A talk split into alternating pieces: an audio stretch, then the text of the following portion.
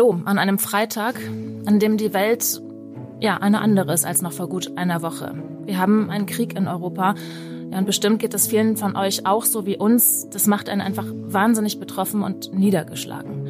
Jürgen und ich haben überlegt, was wir jetzt machen. Also einfach so Namen erklären wie sonst, als wäre nichts passiert. Das scheint uns gerade einfach nicht passend.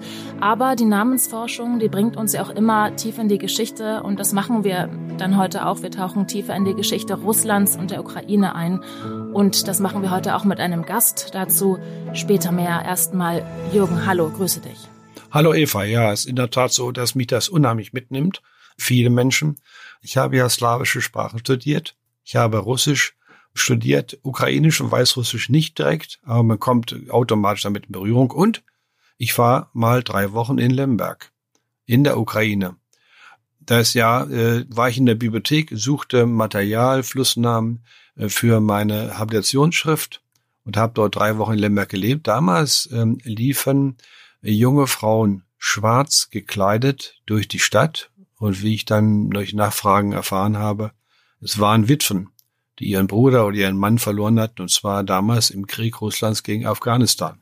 Das war 1980.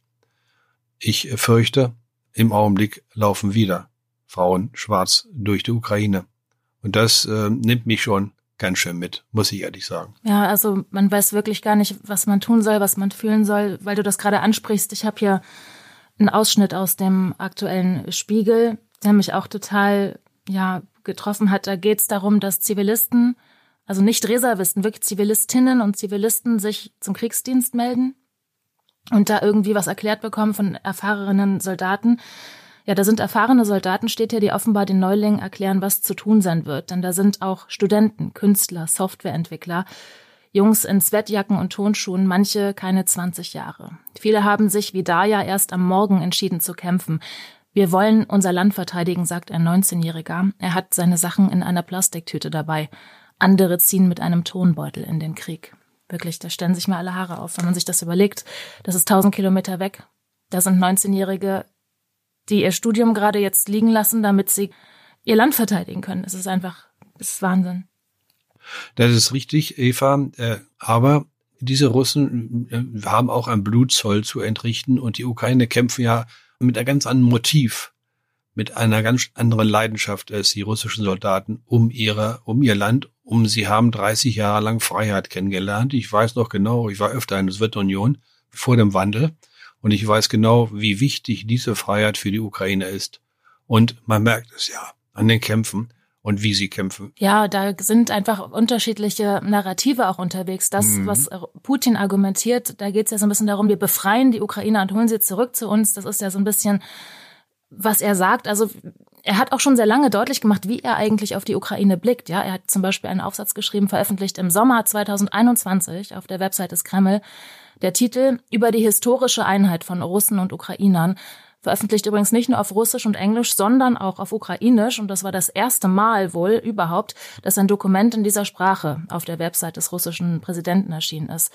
Und da drin steht zum Beispiel, Russen, Ukrainer und auch Belarusen sind alle Nachkommen des Kiewer Rus. Das war im Mittelalter ein, ein slawisches Großreich vor ungefähr 1000 Jahren. Und Putin sagt auch, Sprache, Kultur und das orthodoxe Christentum machen Ukraine, Belarus und Russland bis heute zu einer Einheit. Und ähm, an dieser Stelle können wir uns ja mal die Sprache rauspicken. Du, Jürgen, als Sprachwissenschaftler sagst aber Ukrainisch und Russisch, das ist nun nicht einfach das Gleiche. Keineswegs. Ich habe mich auch ziemlich intensiv damit befasst. Und vor allen Dingen habe ich noch etwas gemacht. Ich habe Finno-Ugristik studiert. Finnisch, Ungarisch und Estnisch, und da gehören noch weitere Sprachen dazu, die für das Russische eine wichtige Rolle spielen. Wenn wir uns allein die Alphabete ansehen, äh, die, der Unterschied zwischen Ukrainisch und Russisch, da gibt es äh, zwar nicht viel Unterschiede, aber doch einen wichtigen. Und zwar haben die Ukraine, das erkennt man ziemlich schnell, ein I, wie wir das kennen, ne? Unsere Schrift. Wir haben ein I.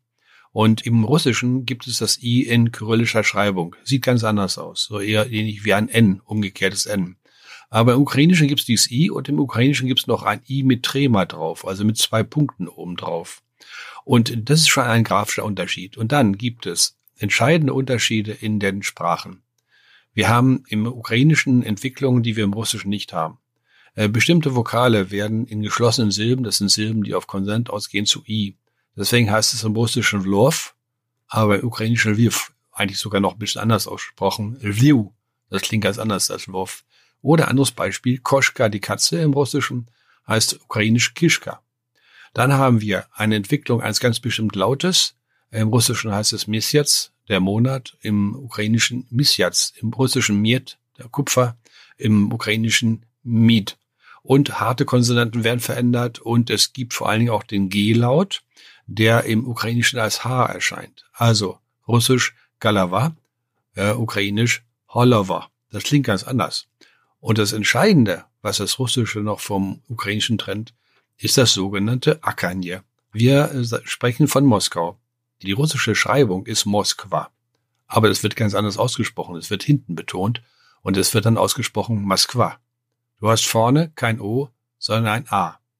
Und dieser Wandel, wir nennen das Akanje, also ein unbetontes O wird wie A ausgesprochen. Das durchzieht das gesamte Russische. Das Russische ist entstanden in seiner heutigen Ausprägung, vor allem das Moskauer Russisch, auf einem finno-ugristischen Untergrund. Die Finno-Ugrier haben in diesem Bereich der, des Ostslawischen gelebt, eben auch im Bereich von Moskau, das sogenannte Moksha-Modwinische, wird nie einer gehört haben, das ist eine finno-urische Sprache. Und es gibt eine These von einem Mann, den ich mal kennengelernt habe, der sagt, diese russische Aussprache mit dem unbetonten O, die kommt aus dem Finno-Ugrischen. Das sind gravierende Unterschiede. Im Weißrussischen ist es so, dass dieses Akan ja sogar geschrieben wird. Ne? Da wird dann äh, Moskwa wirklich mit A geschrieben vorne. Du hast äh, auch erwähnt in unseren ja, Vorgesprächen, dass ähm, Putin auch sich sonst über die ostslawische Geschichte äußert. Was, was schreibt er denn und was ist da Wahres dran? Ja, er hat schon recht, die Kiewer Russ, dass das der Bereich ist, aus dem das äh, weißrussisch-russischen und ukrainischen Tannen sind. Aber man muss natürlich das historisch korrekt sehen. Ich habe ja äh, sehr intensiv über die slawische Urheimat nachgedacht. Woher kommen die Slawen eigentlich? das kann man nur eigentlich nur mit Hilfe der Flussnamen machen, Gewässernamen, weil es die besten Zeugen sind für die frühe Geschichte.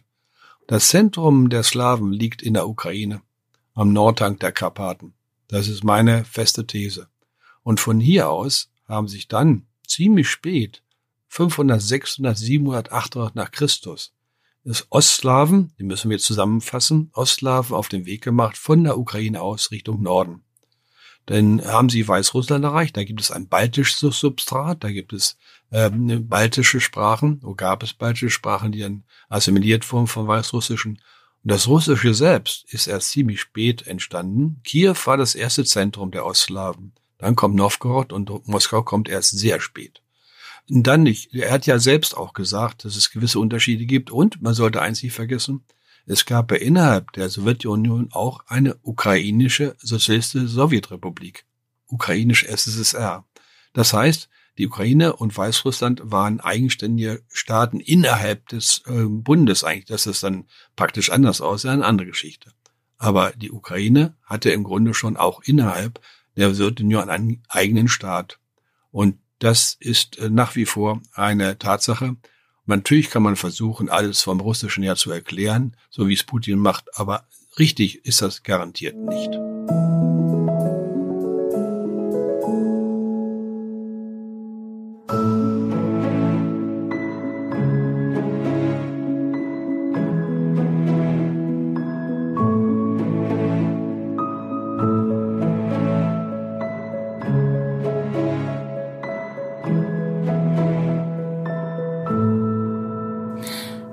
Haben vorhin schon diesen Aufsatz angesprochen. Putins Argument in dem besagten Aufsatz ist stramm russisch-nationalistisch. Er kritisiert darin ausdrücklich Lenin, den Gründer der Sowjetunion.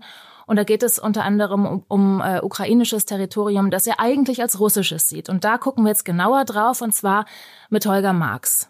Holger ist Politikwissenschaftler, er ist Historiker und er arbeitet unter anderem für das Institut für Friedensforschung und Sicherheitspolitik an der Uni Hamburg und für die Hessische Stiftung Friedens- und Konfliktforschung. Und er kennt sich gut aus mit der Sowjetgeschichte, genauso übrigens wie mit völkischen Ideologien. Moin Holger.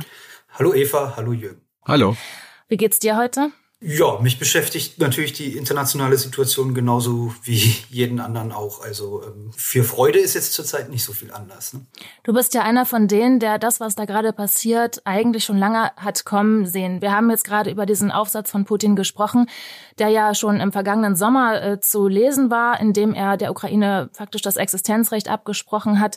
Was Putin will, das stand also wirklich schon lange schwarz auf weiß im Netz, nicht nur da. Mhm. Trotzdem konnte irgendwie keiner glauben, dass er das wirklich durchzieht. Hast du dafür eine Erklärung? Da kommen natürlich viele Faktoren zusammen. Einer hat äh, sicherlich damit zu tun, dass wir es bei Russland mit einem stark personalisierten System zu tun haben. Also es fehlt dadurch eine gewisse Verlässlichkeit, was die ähm, Einschätzung von Entscheidungen betrifft weil schließlich ähm, folgen diese Entscheidungen weniger institutionellen Logiken, ne, denen man verallgemeinerbare Muster zuschreiben kann. Also es entspringt vielmehr den ganz persönlichen Eigenschaften der Machthaber. Und dazu bräuchte man dann natürlich auch gute Kenntnisse über deren Psyche, deren Weltbild, aber auch ihre Emotionen.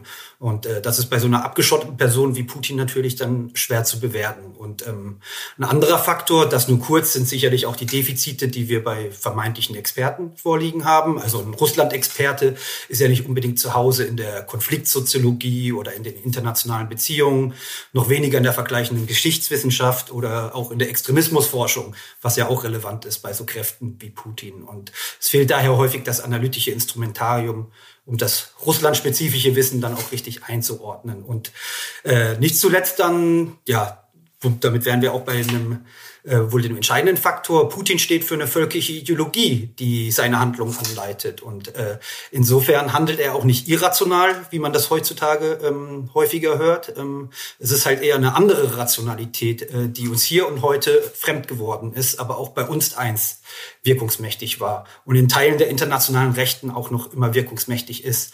Also man denkt dabei in der abstrakten Kategorie eines Volkskörpers, ne, die von den realen Menschen und ihren Lebensbedürfnissen doch sehr stark entkoppelt ist.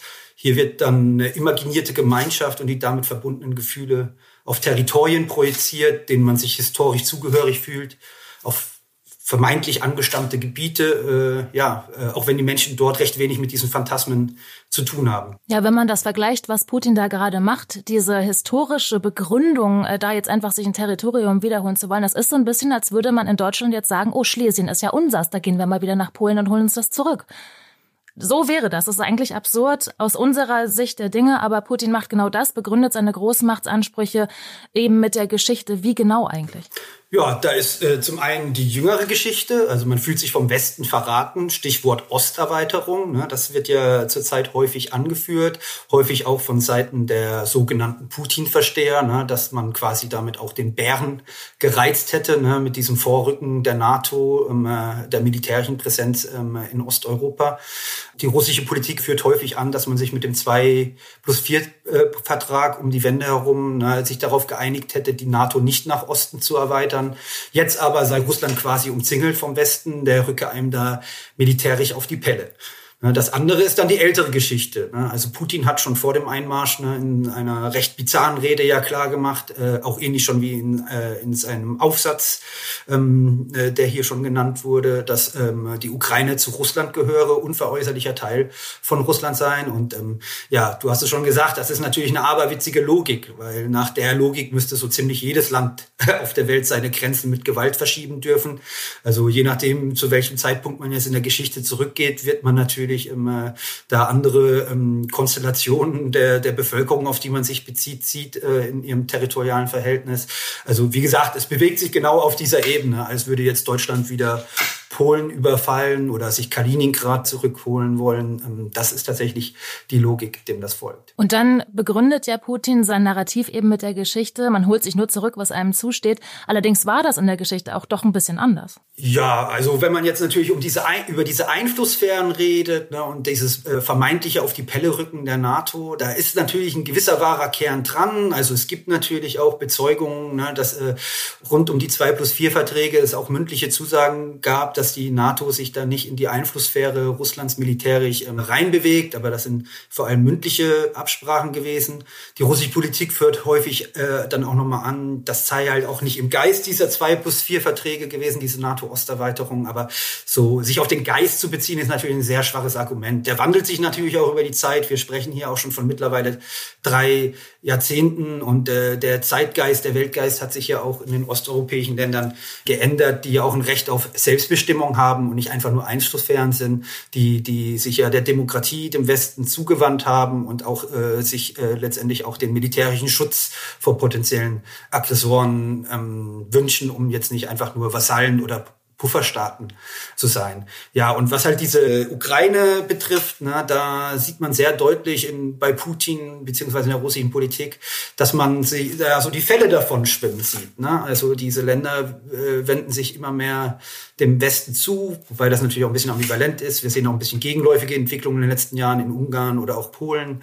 Nicht unbedingt demokratischer Art, aber bei der Ukraine haben wir einen deutlichen Westrend und man sieht da so ein Zeitfenster sich schließen. Ne? Also wenn man jetzt nicht handelt, dann wird das nie wieder was ne? mit der Reintegration der Ukraine. Na, Holger, ich möchte dazu äh, eine Bemerkung machen. Man, du hast mit Recht gesprochen von der NATO-Erweiterung, aber du hast dann im nächsten Satz auch mit Recht gesagt, es ist ja die Entscheidung der Völker. Ja. Ne? Es ist ja die Entscheidung der Litauer, Litten, Esten und so weiter, die von sich aus sagen, wir möchten gern in die NATO. Es ist ja nicht so, dass die NATO sagt, wir nehmen, wollen euch jetzt aufnehmen. Ne? Ich glaube, dass äh, wenn man einfach nur sagt NATO-Erweiterung, dann klingt so, als wenn die NATO sich von sich aus erweitert. Ich glaube, du stimmst mir zu, dass es genau anders ist. Völlig richtig dass vielleicht auch der Begriff der NATO-Osterweiterung auch ein bisschen der Situation gar nicht gerecht wird, dass hier natürlich auch ein äh, selbstbestimmter Wille der osteuropäischen Länder dahinter steckt. Das klingt immer so, als wären sie da so ein passiver Akteur nur. Ja, sehr guter Punkt. Ja, die Begrifflichkeit ist durchaus problematisch. Ja. Jetzt hast du von angesprochen, Holger, das Recht auf Selbstbestimmung, auf militärischen Schutz. Und da gab es einen interessanten Spin, das war 1994. Am Rande des KZE-Gipfels hat die Ukraine heute den Atomwaffensperrvertrag unterschrieben. Sie verpflichtet sich damit, alle noch aus der Sowjetzeit gelagerten mehr als 1000 nuklearen Sprengköpfe an Russland abzugeben. Im Gegenzug garantieren die USA, Russland sowie Großbritannien der Ukraine die Selbstständigkeit und verpflichten sich, das Land weder anzugreifen noch mit wirtschaftlichen Zwangsmaßnahmen unter Druck zu setzen. Das ist ja auch ein Blick in die Geschichte. Russland hat der Ukraine Sicherheit und Eigenständigkeit zugesichert. Was hat sich denn daran jetzt geändert? Ja, ne, also wir sehen hier diese äh, vermeintliche Vertragsbrüchigkeit, die ist dann ja auch nicht nur einseitig. Ne? Also auch Russland hält sich nicht an die Zusagen, die sie der Ukraine äh, unter anderem gemacht hat. Ja, was hat sich geändert? Ähm, Putin argumentiert sehr stark, dass ähm, hier historische Fehler gemacht wurden ne, von seinen Vorgängern, angefangen bei Lenin über Stalin, dann letztendlich natürlich beim Zerfall der Sowjetrepublik, ähm, äh, der, der Sowjetunion, wo man sozusagen aus einer Situation der Schwäche sich hat diese Situation hat aufdiktieren lassen. Also es gibt vielleicht hier auch so eine gewisse Analogie ne, äh, zu, zu Versailles ne, in der Mentalität ähm, äh, dieser politischen Kreise, die das in einer gewissen Weise als ein Schanddiktat ähm, empfinden. Und ja, mit Putin sei jetzt halt die Zeit gekommen, ne, diese, diese ungerechten, diese falschen historischen Entwicklungen dann zurück korrigieren, bevor sich, wie gesagt, das Zeitfenster dann ähm, endgültig schließt.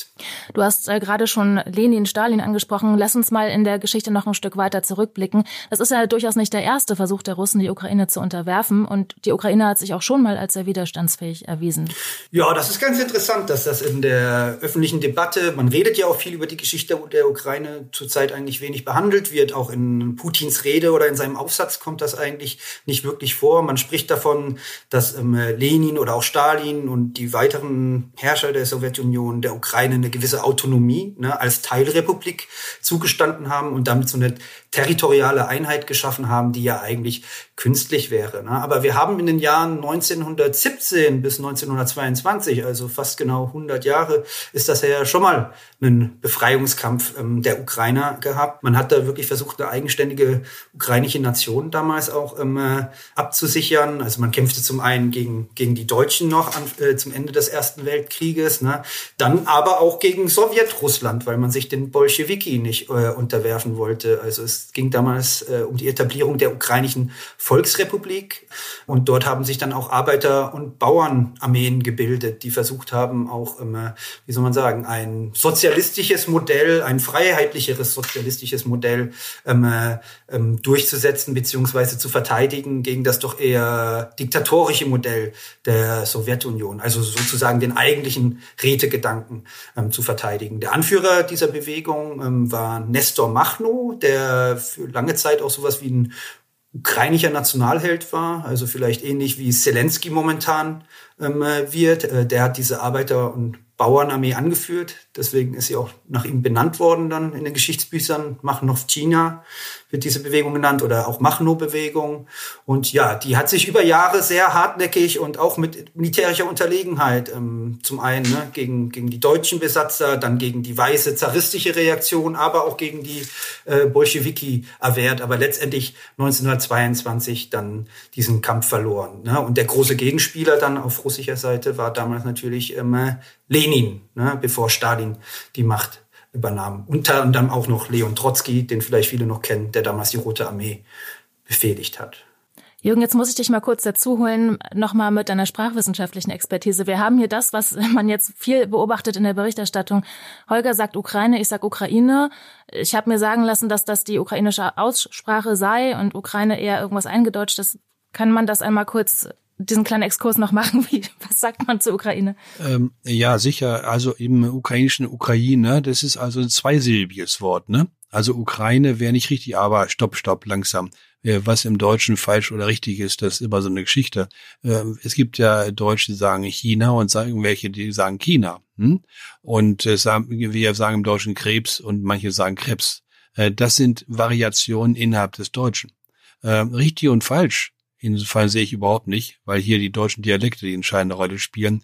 Wenn man es richtig machen will, dann muss man einen Wert darauf legen, dass zweisilbig zu sprechen oder Silbentrennung liegt in dem Ukrainer. Und deshalb ist dann Ukrainer vielleicht, wenn man will, Eva, die etwas bessere Variante. Autsch. ja, aber nochmals, äh, Holger, im äh, weiß das Süddeutsche, glaube ich, wenn ich es richtig beobachtet habe, gerne Ukraine sagen, ne? Hm? Ja, so wird das zumindest in meinem Umfeld herum auch ausgesprochen. Na, siehst du, okay. Also äh, musste nicht ändern, äh, das ist überhaupt nicht nötig. Ähm, aber vielleicht noch etwas, äh, immerhin haben wir innerhalb der Sowjetunion, du weißt es genauso wie ich, haben wir innerhalb der Sowjetunion die weißrussische Republik gehabt und auch die ukrainische Republik, die dann sogar in der UN, ne, glaube ich, Stimmrecht hatten, neben äh, Russland. Also da war schon eine gewisse Eigenständigkeit innerhalb der Sowjetunion gegeben. Aber ich glaube, das kritisiert Putin auch. Ist das richtig? Ja, genau, diese Autonomie, die ihnen da gegeben mhm. wurde, wobei das natürlich relativ ist. Ne? Wie weitreichend Klar. war das jetzt wirklich? Auch, auch die Ukraine ähm, äh, Vergiss unterlag, es. unterlag natürlich dann dem stalinistischen Terror. Ne? Besonders schlimm und, sogar. Äh, ja. Mhm. Genau, und äh, die, die Ambitionen, die man um 1917, 1922 hatte, waren ja durchaus auch ähm, weitreichender. Und ähm, mit dem Einmarsch der, der Roten Armee dann in die Gebiete und der, ja, der Kontrolle dann darüber mit der Etablierung des eigenen politischen Systems war das dann faktisch ja auch eine Unterwerfung. Ich glaube, dass aber doch in der Ukraine hängen geblieben ist, schon von früher, nicht erst jetzt, hier ist natürlich ganz besonders deutlich, dass äh, die Russen die Ukrainer doch immer wieder ganz gern unterdrückt haben. Ich glaube, diese Tendenz, diese Einstellung gibt es in, in hohem Maße und ja auch diese Hungersnot äh, in der Ukraine, du weißt das, äh, spielt ja wohl auch eine Rolle dabei, ne? Ja, völlig richtig haben wir einen historischen Exkurs heute mal gemacht in dieser Folge. Ich danke dir, Holger, für deine Einschätzungen. Ja, danke. Kein Problem. Danke für die Belehrung. Keine Belehrung. Es ist ja der Podcast, wo man doch immer noch ein kleines bisschen was über Sprache lernt. Nein, nein, also Holger, Belehrung gefallen mir nicht, sondern jemand weiß ein bisschen mehr als ein anderer. Das geht mir ganz genauso. Das war jetzt gar nicht despektierlich gemeint. Ich habe es gerne angenommen.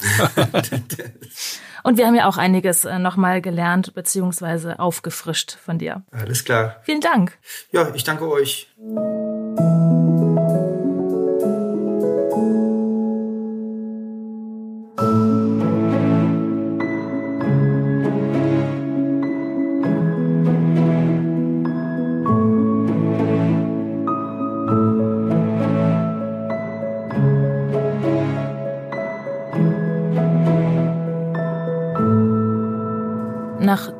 Exkurs in die Geschichte machen wir jetzt doch nochmal, was wir hier eigentlich machen in diesem Podcast, Namen erklären und wir greifen da zurück auf die Namen, die jetzt gerade gefallen sind. Und allen voran natürlich geht es jetzt los mit dem Namen Putin.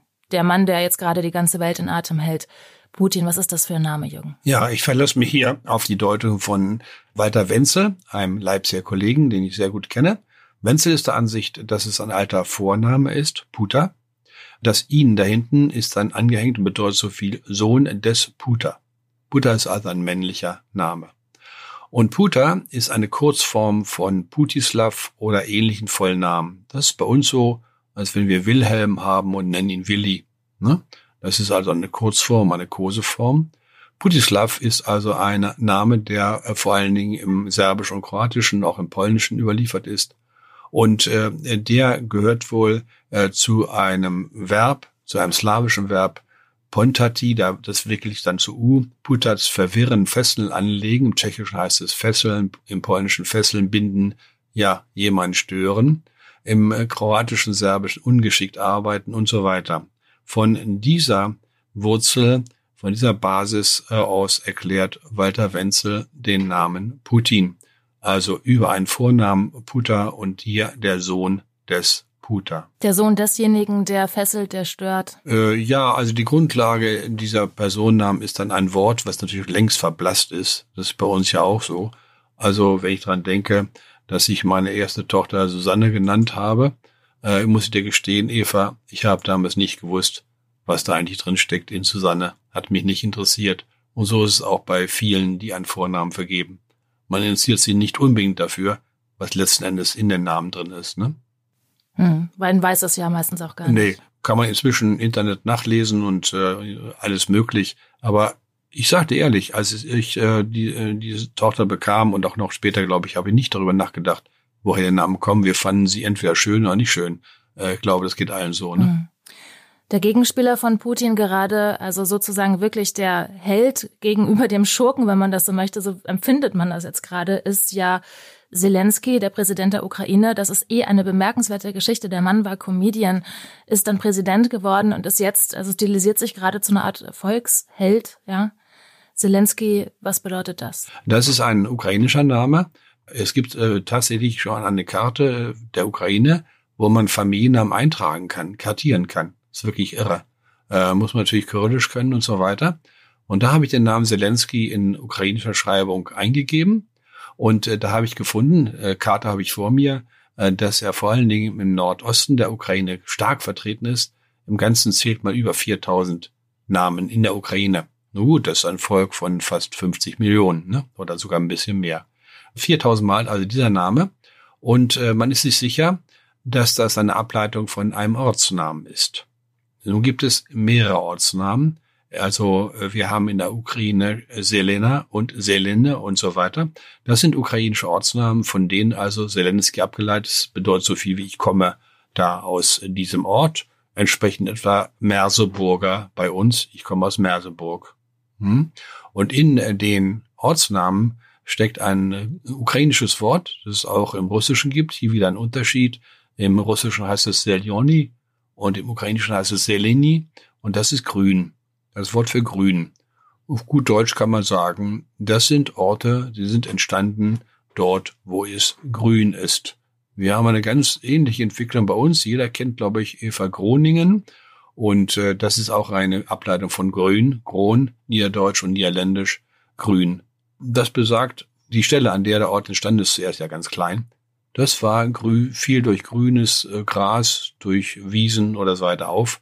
Eigentlich eine schöne Bezeichnung. Und grün ist die Hoffnung. Ich kann einfach nicht umhin. Ich weiß, es hat alles ja. nichts mit der aktuellen hm, Geschichte zu natürlich. tun, aber hm. der Zelensky ist auch gerade der einzige Hoffnungsträger, den die Menschen da noch haben. Völlig klar. Äh, sehe ich auch so. Und er wird in der Ukraine bleiben, er wird in Kiew bleiben. Und vielleicht äh, wird das Schicksal entscheiden, dass er nicht überlebt aber wird auf ewig in der ukrainischen Seele verankert sein. Ganz sicher. Wir sehen auch auf eine Art, dass sich Geschichte wiederholt im Naja, ein bisschen. Ne? Wir haben diese Gegenspieler Zelensky, Putin und gerade angesprochen haben wir auch die beiden Gegenspieler Lenin und Machno früher. Lenin, der als der Begründer der Sowjetunion gilt. Übrigens auch Wladimir heißt genau wie Putin, Volodymyr heißt Zelensky, alles ähnliche Vornamen. Aber der Name Lenin, was bedeutet der? Äh, Lenin hieß ja eigentlich Ulyanov. Deswegen äh, war ich mal in einer Stadt äh, auf der Wolga-Kreuzfahrt, die Ulyanovsk heißt, da ist er geboren. Deswegen hieß die Stadt nach seinem eigentlichen Namen. Und den Namen Lenin äh, verwendete er als Kampfnamen, als ein Pseudonym. Er hat also eine wichtige Schrift herausgegeben mit dem Titel Was tun? Da hat er das Pseudonym Lenin benutzt. Natürlich in Verschleierung. Du erinnerst dich an Willy Brandt? Willy Brandt ist auch ein Pseudonym eigentlich seines wirklichen Namens. Hat er auch äh, äh genutzt, um äh, eben nicht aufzufallen, zunächst mal.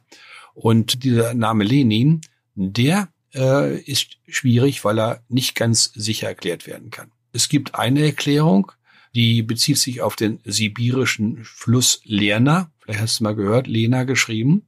Eine Ableitung dann von dem Fluss Lena würde so viel wie bedeuten, der vom Fluss Lena stammende. Und das hat vielleicht etwas zu tun, da kommt der Name vielleicht her, weil ja Sibirien immer als Verbannungsort galt für Revolutionäre oder für Menschen, die als Revolutionäre galten. Und das könnte eine Erklärung sein. Eine andere Erklärung sagt, dass er äh, mehr an sein, Kinder, an sein Kindermädchen Lena dachte, die hieß so.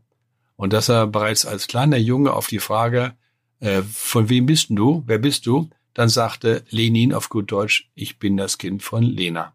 Wahnsinn, so eine historische Figur, ja. benannt nach dem Kindermädchen. Äh, vielleicht, also. Vielleicht, ähm, vielleicht, ja. Ich neige eigentlich mehr der Geschichte von dem sibirischen Fluss. Da neige ich eigentlich zu, denn äh, wir wissen, dass Sibirien immer oft als Verbannungsort äh, leider herhalten musste. Und dann ist noch einer übrig, der Gegenspieler von Lenin, Machno. Äh, Machno, Nestor Ivanovich Machno. Äh, das war sein Name. Und er ist geboren 1888 äh, in Huljai Polje und war eigentlich ein ukrainischer Anarchist, ne? der während des äh, Bürgerkriegs eine Volksbewegung in Gang gesetzt hatte, die dann im Russischen Machnovchina heißt. So, das ist eine Ableitung dann von dem Namen. Auch dieser Name ist in der Ukraine gut vertreten. Äh, dieser Name dürfte eine Kursebezeichnung sein, und zwar ist es im Russischen und Slawischen etwas schwierig. Wenn du ein CH da drin hast, dann ist es schon ein Kennzeichen der Verkosung. Das kann man so zum Beispiel sagen, wenn du einen, äh, jemand hast, der heißt Stanislav, auch im Polnischen, dann heißt er entweder Stanik, aber auch ganz Stachek heißen. Also es bleibt von Stanislav nur STA übrig, dann kommt ein CH dran und das ist die Verkosung, Verniedlichung. Und das nimmt man hier auch an. Machno aus Verkosung aus entweder äh, drei Möglichkeiten gibt es, kann man nicht mehr genau bestimmen. Alte Vornamen, Makari, vielleicht erinnerst du dich noch dunkel, es gab einen Erzbischof von Zypern, glaube ich, Makarios, schon eine Weile her, oder Matvei und das wäre Matthäus. Also aus zwei griechischen und äh, ja, aus zwei griechischen Namen, die über das Christentum natürlich auch nach Osteuropa gekommen sind. Das ist die eine Möglichkeit. Aber ich habe gelesen, dass er äh, den Namen seiner Mutter übernommen haben soll. Und die hieß Jewdokia Machnowka. Also, dass er den Namen Machnowka übernommen hat und äh, den verkürzt hat zu Machno. Wenn das stimmt, das wissen wir nicht mehr ganz genau, dann liegt diesem Namen Machnowka ein ukrainischer Ortsname zugrunde, der russisch Machnowka heißt und ukrainisch Machnivka. Und dieser Ort ist dann wiederum von einem Vornamen abgeleitet und den Eva haben wir gerade behandelt. Das war der Machno, die Kurzform, die Kosoform von Makarius oder Matthäus. So etwa kann man diesen Namen erklären.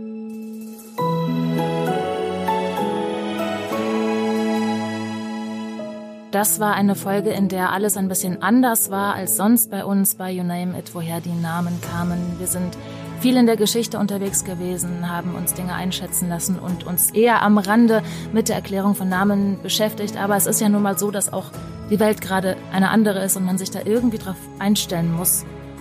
Kommenden Freitag, wenn wir uns da wieder hören, denke ich, dass wir uns wieder mit euren Namen beschäftigen. Wenn ihr denn mögt, ihr könnt uns schreiben, ihr wisst es ja unter name at newdaymedia.de. Meldet euch, schreibt uns Nachrichten, schickt uns Sprachnachrichten, vielleicht auch wie es euch geht. Bis dahin haltet durch. Wir hören uns.